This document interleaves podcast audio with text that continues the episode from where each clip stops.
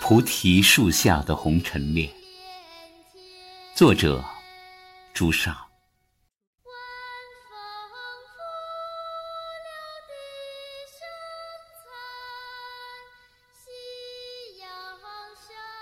那样的一个女子，似哺育了他的富士山一般，有着宁静、炽热的美。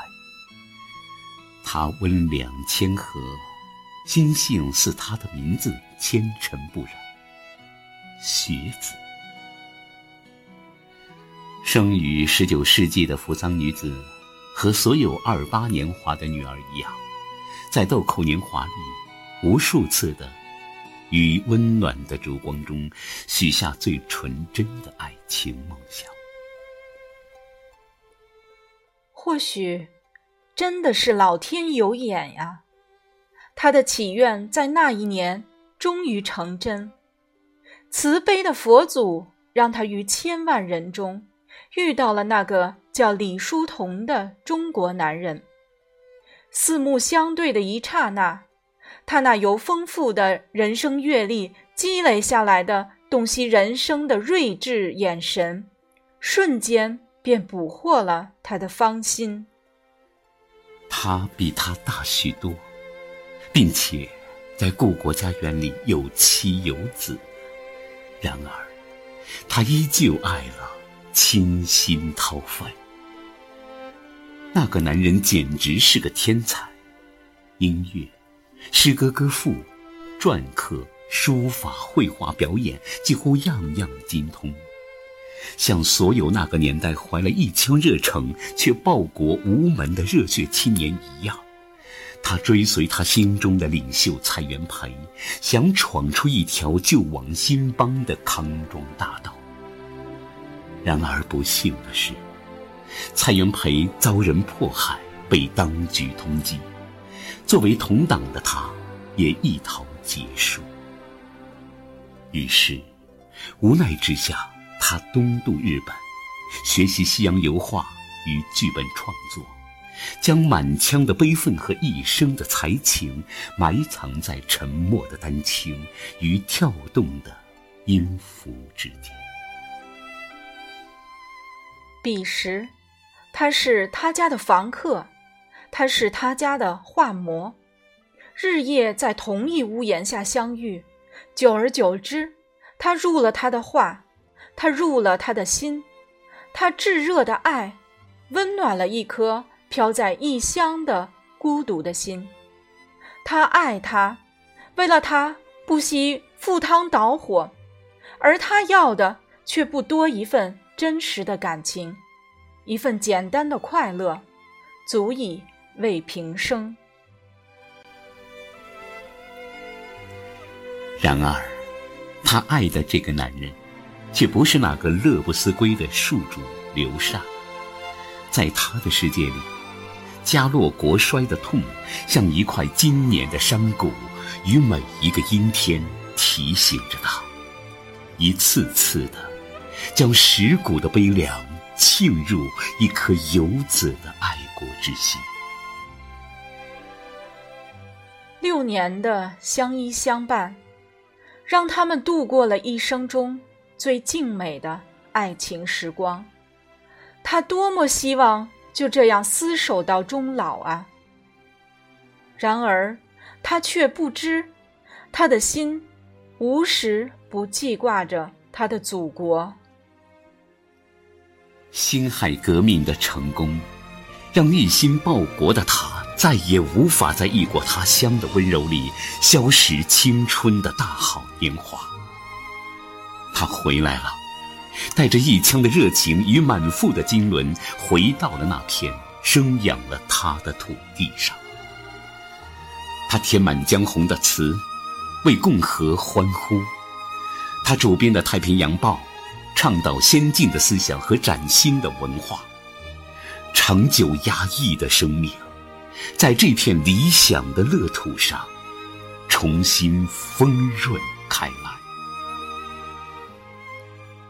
有爱不觉天涯远，他随他来了，告别了那满树的樱花，来到这陌生的国度。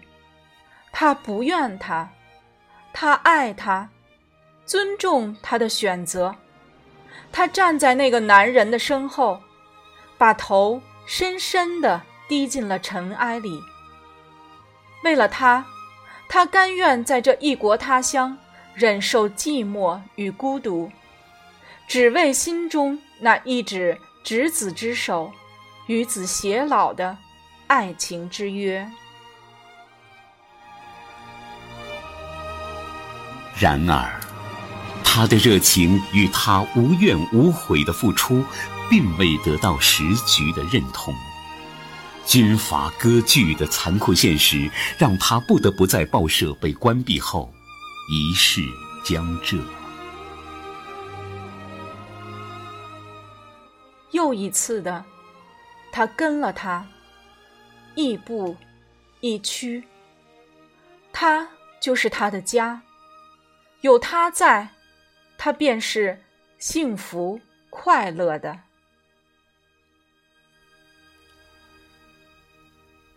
他在学堂里教书育人，培养了一代名画家丰子恺与音乐家刘志平等文化名人。他仰慕佛法之宏大，喜欢青灯古佛相伴的宁静。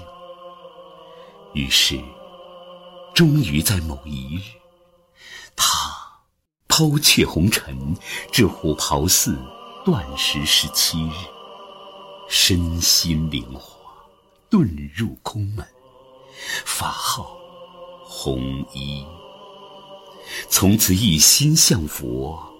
普度众生。当满头的青丝坠落，他便从繁华富贵中抽身而去，世俗所有的绚烂都化作了脱俗后的平淡，而他对他的小爱，也必将从此转变成对天下苍生的大爱。他爱他，敬他，可他的内心却还没有强大到可以静如止水的目送着爱情的离去。他泪流，百思却找不到答案。他不舍，他不服，追至他剃度修行的地方。于是，那一沉的西子湖畔。两舟相向时，便有了这样的一段对话。他唤他，书童。他驳他，请叫我红衣。他强忍着满眶的泪，红衣法师，请告诉我什么是爱。他回答：爱就是慈悲。他不敢看他，想来他是怕了，怕他那双朦胧的泪眼会勾起昨日的种种你侬我侬，扰了自己那颗皈依佛门的静心。他固执而绝望地看着他的眼睛，心底的疼痛像秋日的湖水，柔软绵长，凉意无限。他的身影消失在苍茫的暮色里，甚至没有道一声珍重。他知道，不过是一个转身的距离，从此便注定。红尘相隔，他的爱，他的哀，他的悲，他的泪，从此都已成为了这段爱情最后的华章。